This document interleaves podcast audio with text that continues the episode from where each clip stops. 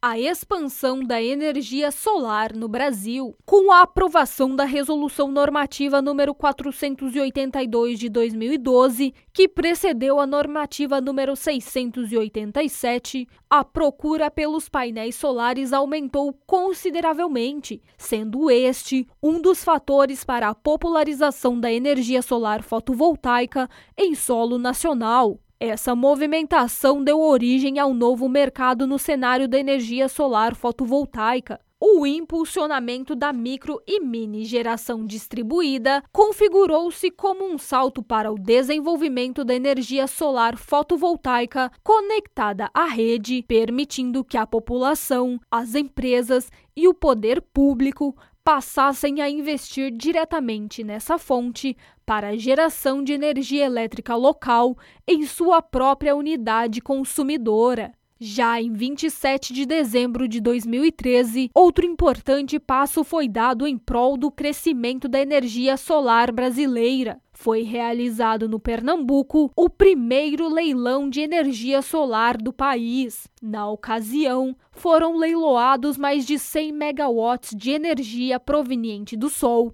equivalente a seis vezes mais do que era produzido até então. No ano seguinte, o governo federal realizou o primeiro leilão nacional de energia solar, do qual participaram vários projetos ao redor do Brasil, resultando na contratação de mais de mil megawatts de capacidade instalada em 31 projetos solares. Com isso, é possível afirmar que as usinas solares iniciaram um processo de transformação, deixando para trás a fase experimental e tornando-se um negócio rentável. Em 2017, pela primeira vez na história do Brasil, a energia solar fotovoltaica foi vendida mais barata do que biomassa e pequenas centrais elétricas. A partir de então, a fonte solar fotovoltaica atingiu um novo patamar de competitividade, aproximando-se das demais fontes renováveis